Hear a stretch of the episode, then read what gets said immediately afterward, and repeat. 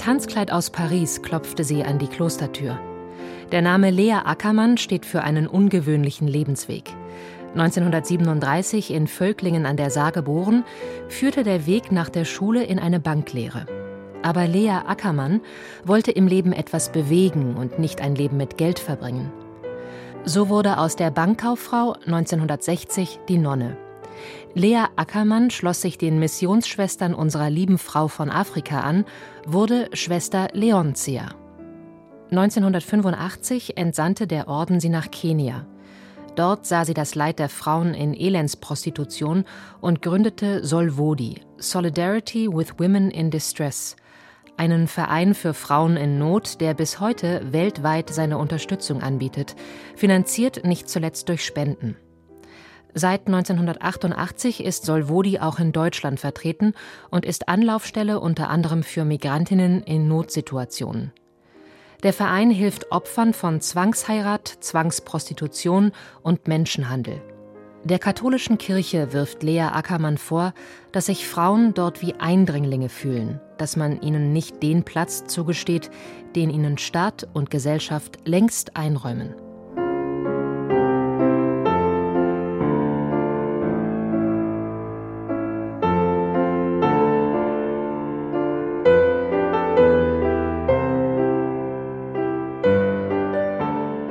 Dann hat eine Bombe im Bahnhof eingeschlagen. Und ich kann mich nicht an Angst erinnern. Es konnte mir ja nichts passieren. Meine Mutter war ja bei mir. Kindheit im Saarland und Bankkauffrau in Paris.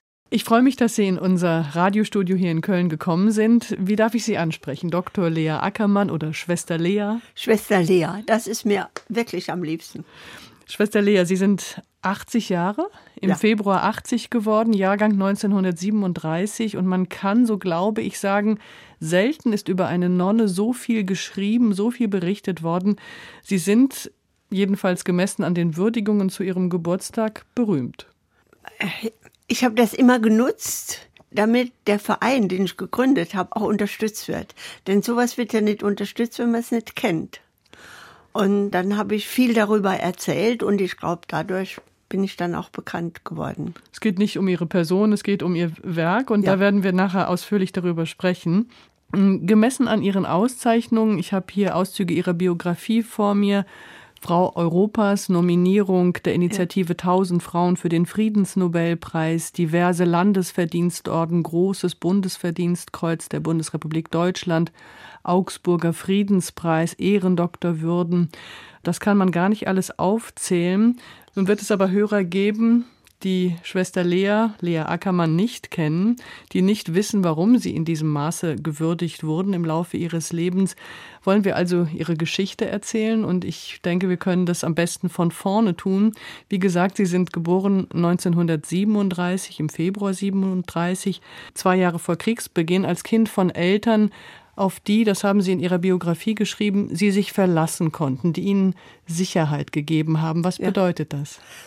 Also wenn mein Vater was gesagt hat, dann hat er dran festgehalten, auch wenn es sich als Blödsinn rausstellte. Also er war einfach ein Stück stur, aber auch sehr verlässlich.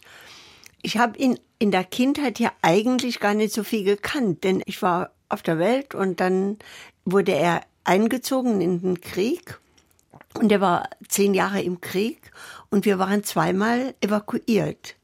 Aber ich muss heute auch sagen, ich hatte auch sehr großes Vertrauen in meine Mutter.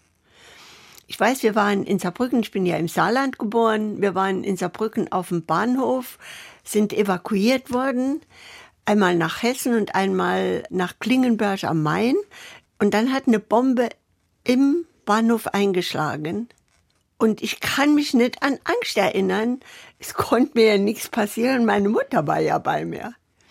Also sie hat auch eine Ruhe und, und Sicherheit ausgestrahlt. Das ja, ist mir sicher sehr gut bekommen. Das prägt dann fürs Leben.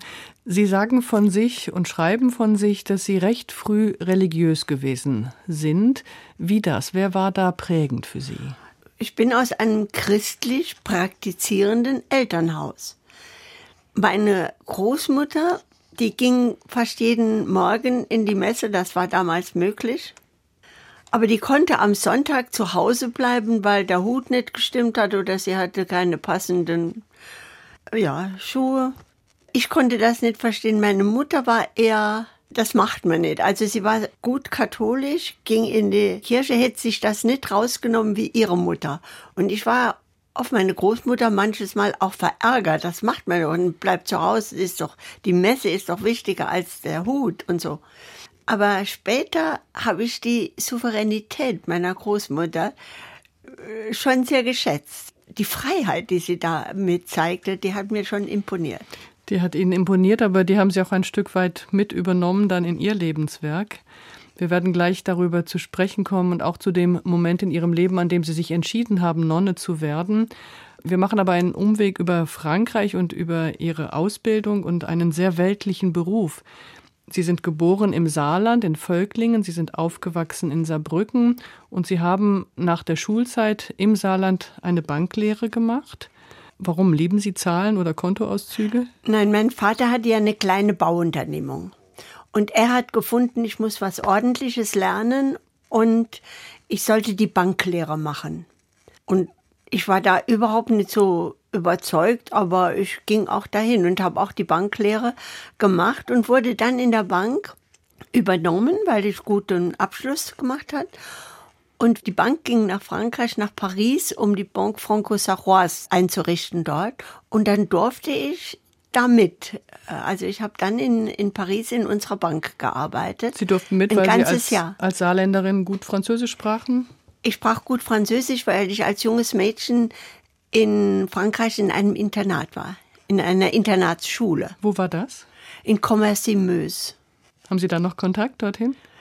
Nein, ich hatte noch einige Zeit Kontakt mit den Sœurs de la Providence. Die waren auch in Metz und in Vorbach. Aber der hat sich mit der Zeit verloren. Aber die Bankausbildung hat Sie also nach Paris geführt. Mochten Sie die französische Hauptstadt? Wie war das als sehr junges Mädchen dort zu sein? Oh, das fand ich wunderbar. Ich war viel im Theater.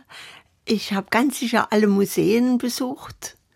Und Geld hatte ich auch genug. Wir bekamen einen Tagessatz zusätzlich zu unserem Gehalt. Das war also für mich wirklich viel. Ich fand das sehr schön, aber ich hatte immer im Kopf, doch ins Kloster zu gehen. Und dann habe ich gedacht, dann will ich nicht das letzte Jahr von meinen Eltern weg sein. Da will ich noch eine Zeit lang zu Hause im Elternhaus leben.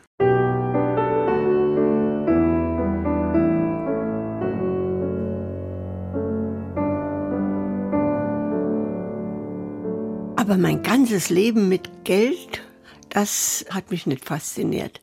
Vom Betriebsausflug ins Kloster. Der Bruch oder sagen wir der Umstieg von der Bankangestellten, die in Paris lebte, ins Kloster, den müssen Sie unseren Hörern erklären. Naja, ich habe schon auch gedacht, ich will nicht mein ganzes Leben nur mit Geld zu tun zu haben. Also das hat mich wirklich nicht interessiert. Die Zeit in Paris hat mich interessiert, das war interessant und es war vieles auch richtig und gut. Aber mein ganzes Leben mit Geld, das äh, hat mich nicht fasziniert. Und ich war abenteuerlustig und ich war fromm. Und dann hatte ich immer schon mit zwölf, habe ich schon meiner Mutter mal gesagt, dass ich ins Kloster gehe. Oder mit 18 habe ich es meiner Großmutter gesagt, die damals am Sterben lag. Also ich habe immer wieder mal davon gesprochen.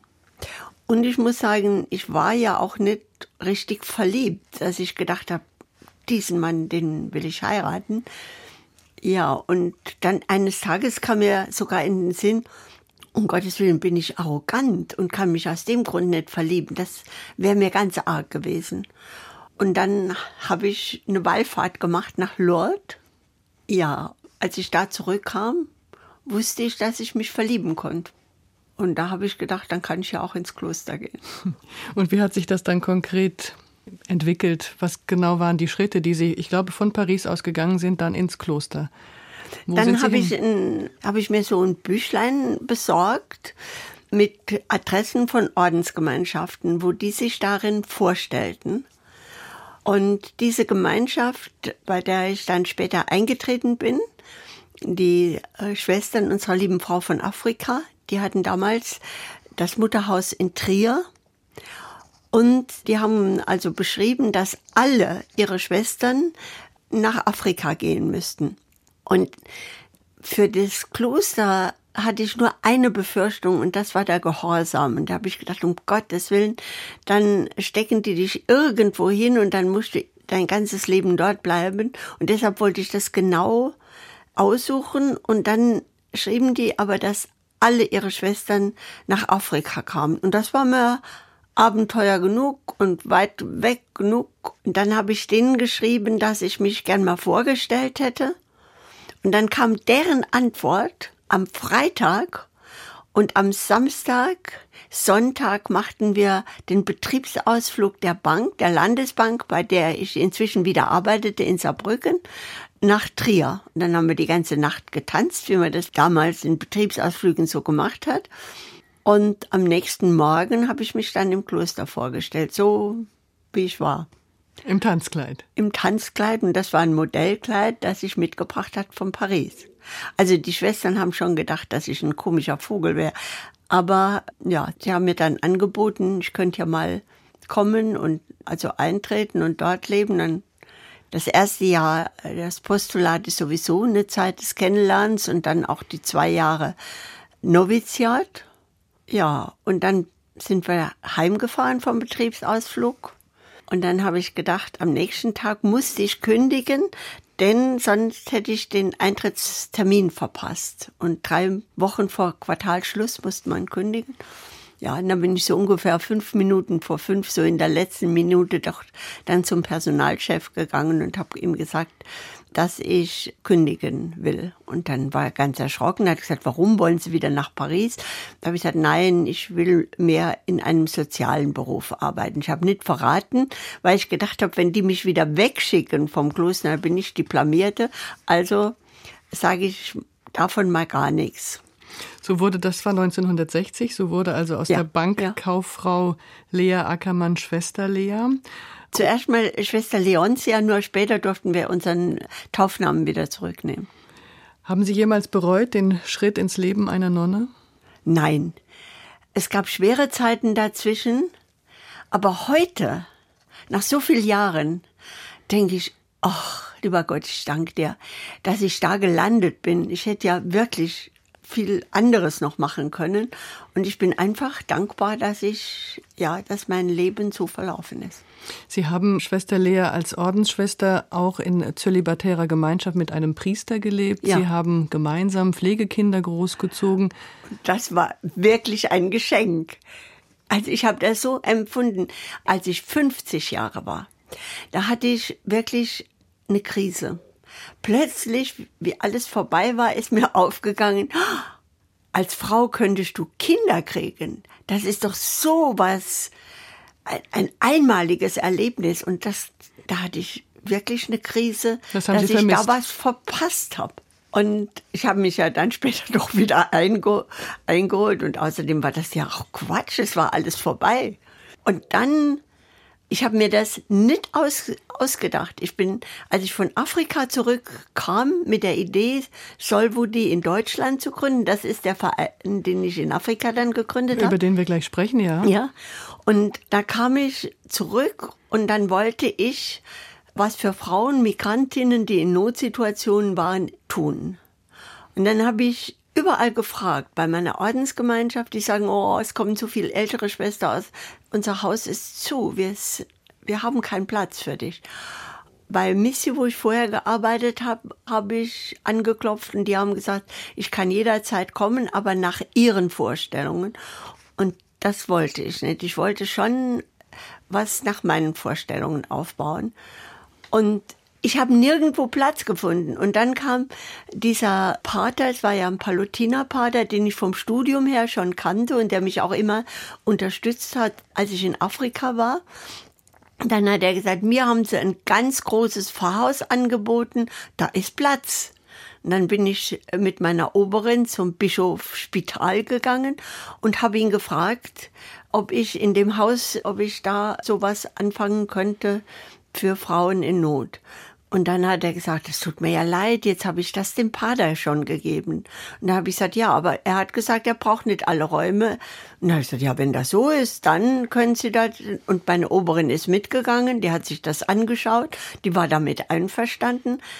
Und dann ja. haben Sie alle da gelebt. Und, und dann bin ich zuerst hin und dann sind die Frauen gekommen und dann habe ich für die Frauen auch immer Pflegeeltern gesucht, wenn sie Kinder hatten oder Kinder.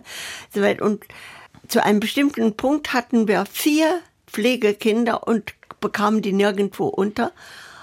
Und dann habe ich dem Pater gesagt, wie wäre es denn, wenn wir die hier ins Haus holen und wir räumen einen Raum ganz aus und stellen noch eine Kinderschwester ein und so.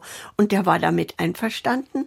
Und dann haben wir das so gemacht. Und aber dann wollte ich noch ein Kind einholen. Und dann hat er gesagt, du, das kannst du machen, aber ich zieh dann aus. Also das war ihm dann ein bisschen zu viel.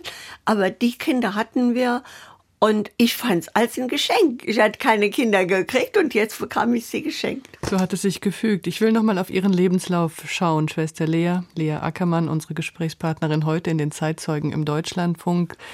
Irgendwie waren Sie drin und doch nicht drin, was das Leben in der Kirche im Orden angeht. Da sind doch sehr viele, ich will es mal sagen, weltliche Stationen. Wir haben jetzt gerade schon über den Einstieg gesprochen, von der Bankkauffrau dann ins Kloster. In die 60er Jahre fällt dann aber auch ihre auffällige akademische Laufbahn. Sie haben ein Theologiestudium gemacht in Toulouse, sie haben Pädagogik studiert in München, waren Lehrerin, Schuldirektorin in Ruanda, wenn ich ja. es richtig erinnere. Pädagogik, Psychologie, Theologie, all das steht inklusive einer Doktorarbeit in ihrem Lebenslauf. Sie sind eine sehr wissenshungrige Frau. Das war eigentlich wichtig, damit ich den jungen Mädchen, die mir anvertraut waren, auch eine Ausbildung geben konnte. Ich habe die Zeit in Afrika, in Ruanda, mit den jungen Mädchen, mit denen ich teilweise bis heute in Kontakt stehe, auch sehr genossen. Ich fand das gut, diese jungen Frauen zu, zu motivieren, sich zu engagieren für Jugend und für junge Leute. Und ja. für Bildung. Sie sind also auf keinen Fall eine Theoretikerin, das will Nein, ich herausarbeiten. Das Nein.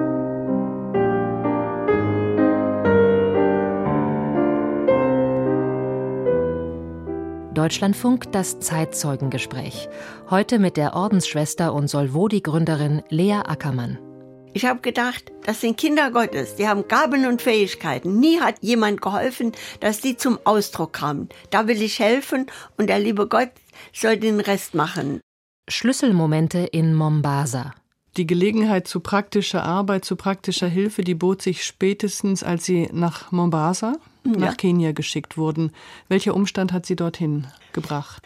Als die Schwestern mich nach Mombasa schickten. Das war 1985? Genau, mhm. genau. Ich konnte nämlich dann noch die Weltfrauenkonferenz in Nairobi miterleben, wo aus der ganzen Welt Frauen kamen und berichteten von Gewalt, die ihnen angetan wurde. Also das hat mich auch sehr beeindruckt. Ja, und dann kam ich nach Mombasa, ein Ferienparadies, wunderschön. Damals war das Meer noch sauber, Korallenstrand mit vielen großen Muscheln, Meersternen, die man vom Strand aus schon gesehen hat.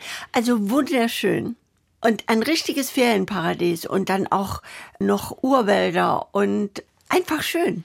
Und da kamen Menschen, die sich eine Weltreise erlauben konnten, in dieses Ferienparadies, sahen Elend und Armut von Frauen und Kindern und nützten das für ihr billiges Vergnügen aus. Das heißt, da haben Sie Ausbeutung, Zwangsprostitution, ja. das Elend der Frauen erlebt und daraus Ihre Schlüsse gezogen. Und was haben Sie dann das gemacht? Das hat mich so wütend gemacht, dass ich gesagt habe, lieber Gott, ich mache mit dir einen Deal.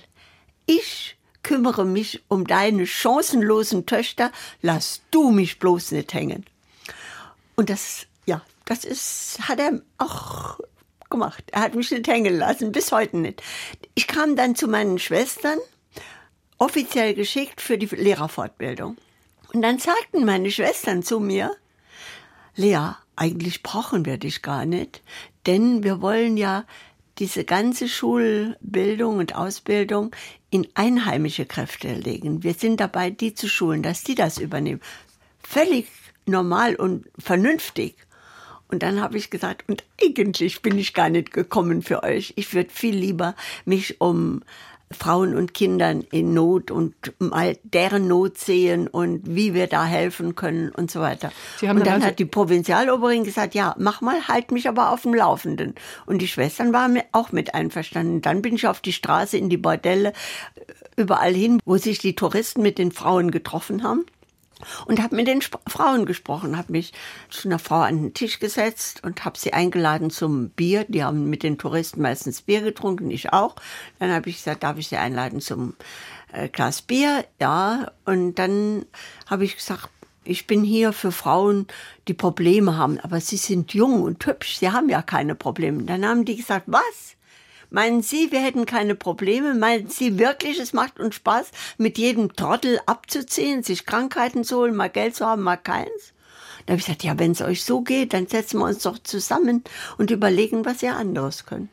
Sie wollten nicht bekehren, Schwester Lia. Sie wollten nein, den Frauen nein. helfen, aus dem ja. Elend herauszukommen. Sie haben dann in Mombasa Solvodi gegründet. Sie müssen ja. vielleicht erklären, was genau der Verein machen sollte und was so die Anfänge waren, die man bis heute beobachten kann, inzwischen weltweit?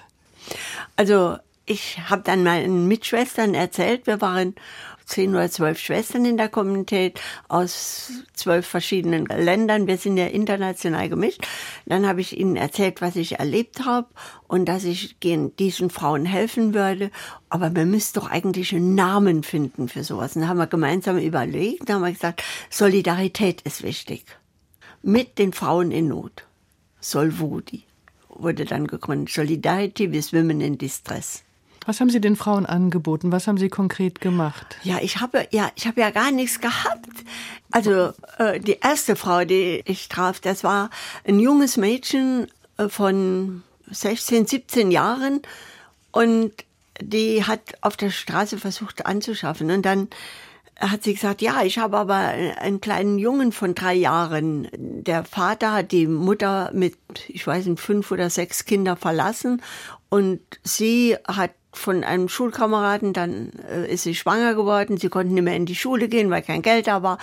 Und dann musste sie für das Kind selber sorgen. Dann kam sie nach Mombasa, ja, und hatte dann das hier so versucht.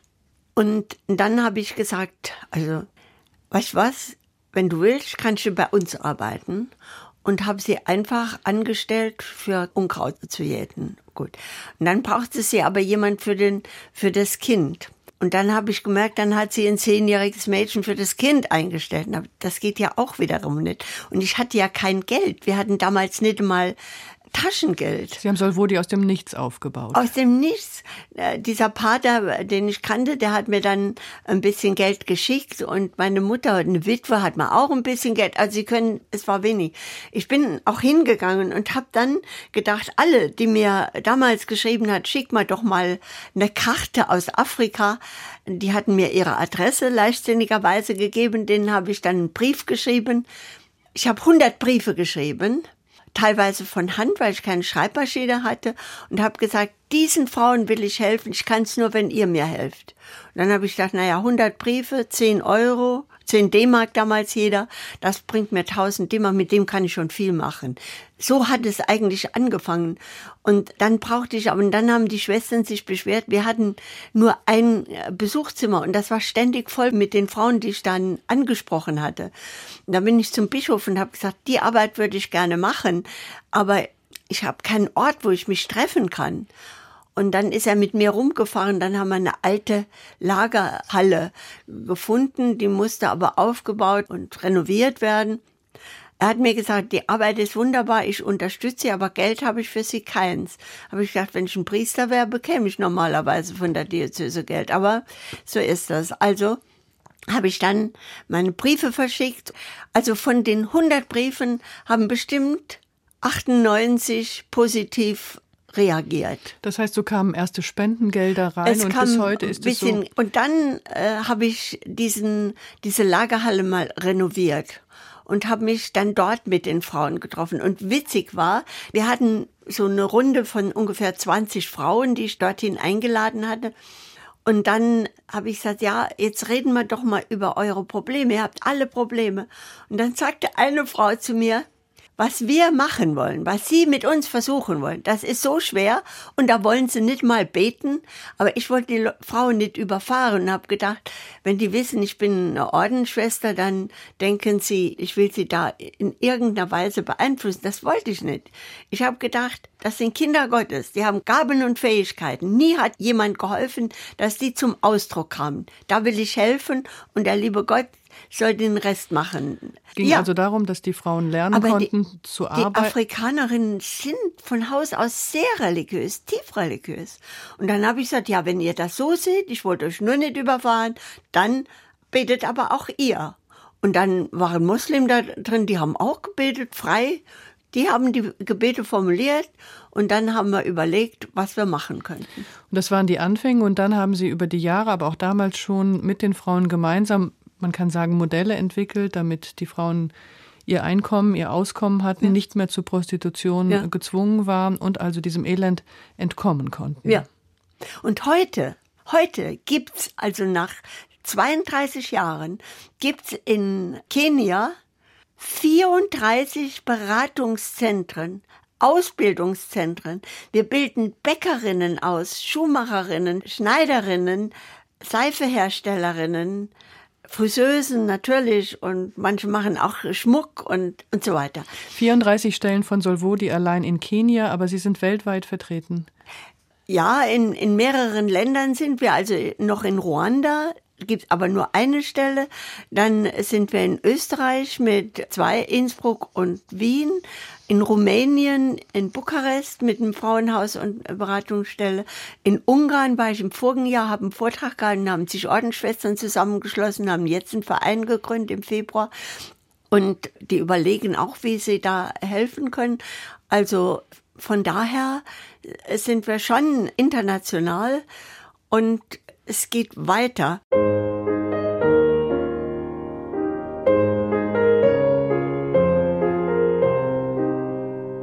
Da würde ich mir wünschen, dass wir eine Gesellschaft haben, die sagt, so wollen wir Männer und Frauen gleichwertig behandeln. Und da hat Prostitution keinen Platz. Kampf gegen Prostitution. Wir reden und müssen auch reden über Prostitution in den Jahren nach dem Fall der Mauer das ist ein großes Thema für Sie immer gewesen. Ich möchte aber eingangs noch mal fragen, Schwester Lea, haben Sie sich manchmal anhören müssen, na ja, die Nonne, kein Wunder, dass die gegen Prostitution ist. Ist das eine Entgegnung, die Sie manchmal ertragen mussten? Mm, ja, das, das kam schon mal vor. Aber sobald Sie mich länger kannten, wussten Sie, dass das war im Anfang überhaupt nicht mein Thema. Wissen Sie, wir haben eigentlich gar nicht darüber gesprochen. Ich habe nur gedacht, keine Frau macht sowas freiwillig. Ich habe auch die Frau nicht kontrolliert, ob sie vielleicht doch noch den einen oder anderen Freier hatten. Nein, ich habe gedacht, die Frauen auf eigene Füße stellen, dann hat kein Mann, der sie nur ausbeuten will, eine Chance.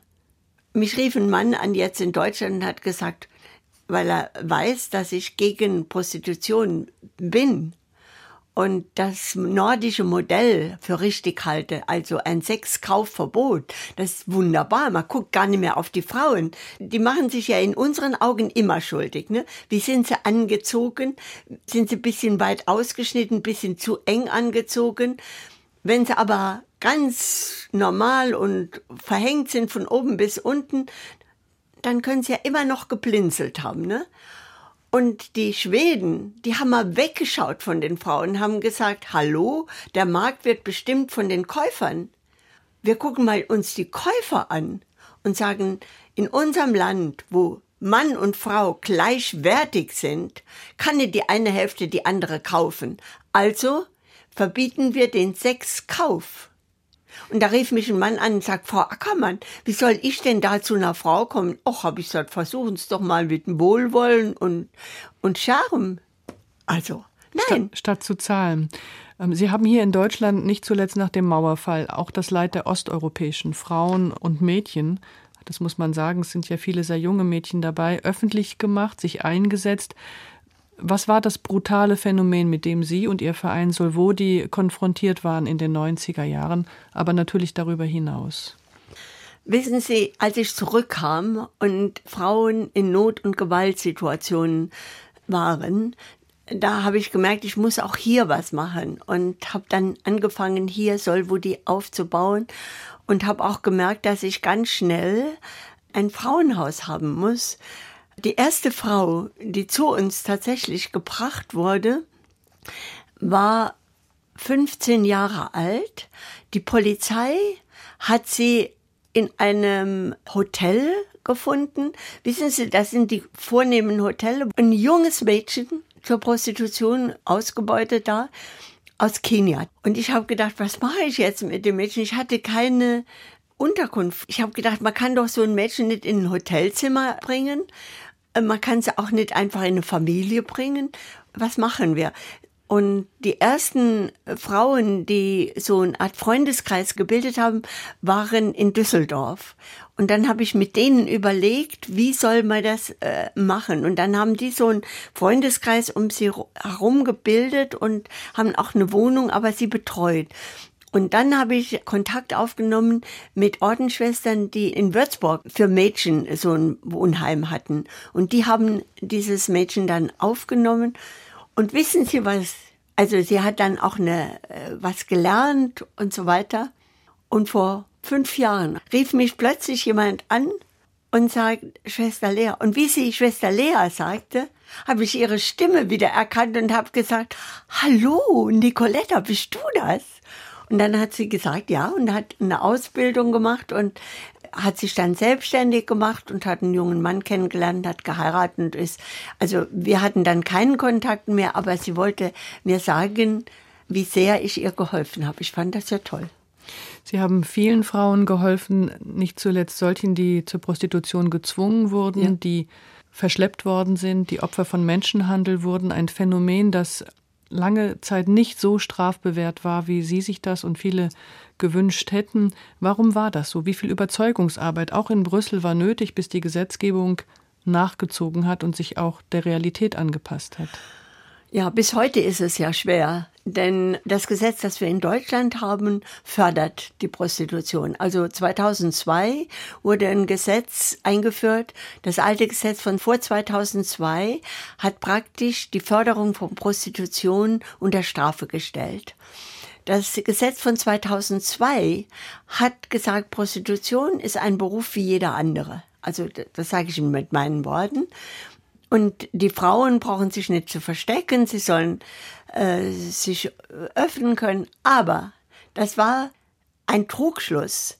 Denn im Grunde genommen hat man mit dem Gesetz von 2002 nur den Bordellbetreibern Möglichkeit geschaffen, ein neues Territorium für sich zu eröffnen, das, den Wellnessbereich.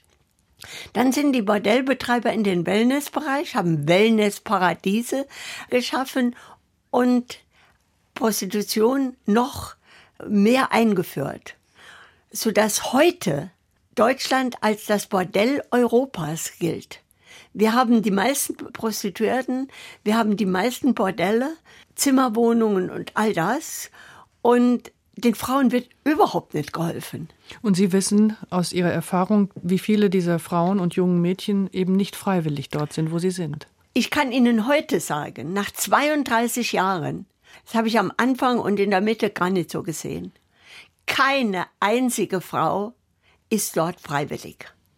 Es gibt eine ganze Reihe, die sagen, ja, ich bin freiwillig, weil sie sich damit abgefunden haben und weil sie sich, wenn sie sagen, ja, ich mache das nur gezwungenermaßen, noch selber für kleiner machen. Ne? Aber Schweden ist vorausgegangen und hat ein anderes Gesetz gemacht. Und ich erinnere mich, als ich ein 16-, 17-jähriges oder 15-jähriges Mädchen war, liefen in Deutschland Filme über die kleinen wilden Schwedinnen. Schweden war verrufen als ein Land, wo man locker mit Mädchen umgehen konnte. Die haben heute ein Gesetz, das Prostitution verbietet, also den Sexkauf verbietet. Es sind keine großen Strafen, das ist auch gar nicht wichtig der Blickwechsel ist wichtig. Es geht um die Einstellung der Gesellschaft. Die ähm, Einstellung der Gesellschaft. Und dann sagt man, Prostitution hat es immer gegeben, wird es immer geben. Ich finde das unglaublich. Gucken Sie mal. Wir haben auch Diebstahl in unserer Gesellschaft. Hat es auch immer gegeben. Wir haben ein Gesetz, das verbietet Diebstahl. Es wird heute noch täglich geklaut. Eine Gesellschaft gibt sich Regeln und sagt, so wollen wir miteinander umgehen. Und da würde ich mir wünschen, dass wir eine Gesellschaft haben, die sagt, so wollen wir Männer und Frauen gleichwertig behandeln. Und da hat Prostitution keinen Platz. Ihr Vorschlag ist, die Freier zu bestrafen. Und Sie haben da in der letzten oder vergangenen Zeit auch immer mal wieder nach Frankreich gewiesen, denn auch Frankreich hat einen Paradigmenwechsel vorgenommen. Ja. Ja, Frankreich hat es ein bisschen leichter äh, als wir. Man kann sie direkt vergleichen. Denn Hitler hat vor 70 Jahren in Frankreich die Bordelle gefördert. Und wie die Botschaft von Hitler vorbei war, haben die alle Bordelle geschlossen. Und die haben sie nie mehr aufgemacht, weil das so eine Rückerinnerung an die Zeit der Besatzung, an war. Äh, die Zeit des Verbrechens in ihrem Land war. Und deshalb ist es denen leichter, den Sexkauf zu verbieten. Aber sie haben es verboten und haben nachgezogen. Und es gibt ja mehrere Länder. Es gibt Schweden, Norwegen, Island, Irland, Nordirland, Kanada, Frankreich. Und wenn Sie mal sehen, im Artikel 1 steht, die Würde des Menschen ist unantastbar. Da hat man gesagt, ja, das kann man nicht so dafür nehmen, weil Würde nicht genau definiert ist. Aber es gibt den Paragraphen 3 und der sagt die Gleichwertigkeit von Mann und Frau. Und wir hatten eine Kollegin, die war Juristin, die hat dazu promoviert. Und die sagt, mit diesem Paragraphen ist Prostitution auch nicht zu verbinden. Also ich weiß nicht, was uns hindert, zu sagen, in unserem Land darf es keinen Sexkauf mehr geben. Aber Sie können sagen, dass auch heute noch in der Bundesrepublik Deutschland es viele junge Mädchen gibt und Frauen, die zur Prostitution gezwungen werden. Auf jeden und Fall. Ja. Das Geschäft der organisierten Kriminalität ja. ausmachen. Ja, ja. Solvodi hat auch Schutzräume ja. finanziert und hat Schutzräume für wir, Frauen, die zur Prostitution gezwungen wurden. Wir haben 18, in Deutschland 18 Beratungszentren und neun Schutzhäuser. Äh, wo wir Frauen auch zum Schutz hinbringen können, ja. Sie haben einmal gesagt, viele Menschen wüssten gar nicht, was hier in Deutschland, in unserem vermeintlich zivilisierten Europa passiert. Ja. Also da bin ich auch sicher, sonst würde man auf die Barrikaden gehen. Es ist unglaublich, mit welchen Schäden diese Frauen zu uns kommen. Sie sind hochtraumatisiert. Und ich kann eigentlich auch nicht verstehen, warum wir so diesem einem Gesetz, das den Sexkauf verbietet, abwehrend sind. Wir haben Unterschriften gesammelt. Diese Unterschriftenlisten, als wir 22.000 hatten, wollte ich der Frau Schwesig, der damaligen Bundesfrauenministerin, übergeben. Sie hat auf unseren Brief geantwortet, der Herr Staatssekretär freut sich, die Unterschriften entgegenzunehmen, aber die Frau Ministerin hat leider keine Zeit. Da habe ich gedacht, na ja, zu kurz terminiert. Habe ihr einen zweiten Brief geschrieben, habe ich gesagt, ja, wenn sie im Mai keine Zeit hat, hat sie vielleicht Juni, Juli eine halbe Stunde, um unsere Unterschriften entgegenzunehmen. Bekamen wir den gleichen charmanten Brief wieder. Und da war ich wütend, habe ihr geschrieben, wenn sie uns nicht für eine halbe Stunde mal empfangen will, ist sie entweder an der Arbeit an der Basis nicht interessiert oder aber äh, sie denkt, die Basis könnten nicht mitdenken. Ich finde das unerhört. Zeitgleich hatte ein Herr Rettich im Spiegel einen Artikel veröffentlicht. Da schreibt er drin, er ist ganz stolz, es ist ihm gelungen, die Bordellbetreiber zu Lobbygruppen zusammenzuschließen und sie sind sehr erfolgreich und beraten die Politik auf verschiedenen Ebenen. Sie würden gern die Gegenseite auch zu Gehör bringen. Ja, also ich finde, das ist nicht mehr wie, wie wichtig. Aus welchen Ländern stammen die Frauen, die Opfer heute? Wir haben über die Zeit, die 90er Jahre gesprochen, als viele Osteuropäerinnen betroffen waren. Was beobachten Sie heute? Ja, also wir haben im vergangenen Jahr in den 18 Beratungsstellen in Deutschland 2000 300 Frauen aus 104 Ländern gehabt, die sich an uns hilfesuchend gewandt haben. Das waren nicht alles Frauen, die in der Prostitution waren, aber es waren alles Frauen, die Opfer von Gewalt waren oder Betroffene von Gewalt. Sie sprechen von moderner Sklaverei. Ja, das kann man wirklich so sagen.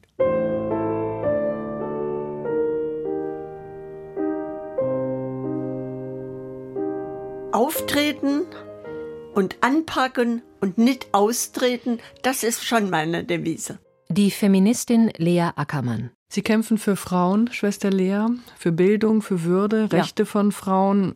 Nehmen Sie sich selbst wahr als Feministin, die im politischen Kampf steht? Als Frau Schwarzer mich mal eine Feministin genannt hat, fand ich das als eine Ehrenbezeichnung. Sie bewundern Alice Schwarzer?